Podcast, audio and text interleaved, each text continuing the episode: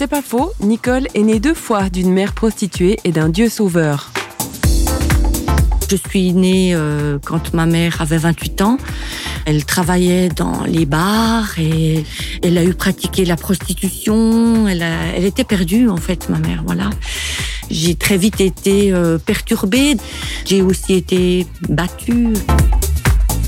Dieu n'est pas une religion, donc il n'est pas plus protestant que charismatique, que quoi que ce soit de toutes ces dénominations. Mais j'avais en moi une image de Jésus-Christ comme étant un homme qui n'était non seulement pas comme les autres, mais en plus c'était mi-homme, mi-dieu. Mais là, j'étais pas encore tout à fait consciente. Aujourd'hui, c'est 100% homme, 100% Dieu.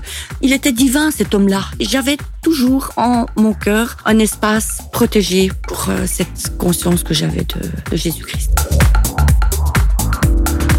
C'est pas faux, vous a été proposé par Radio Réveil.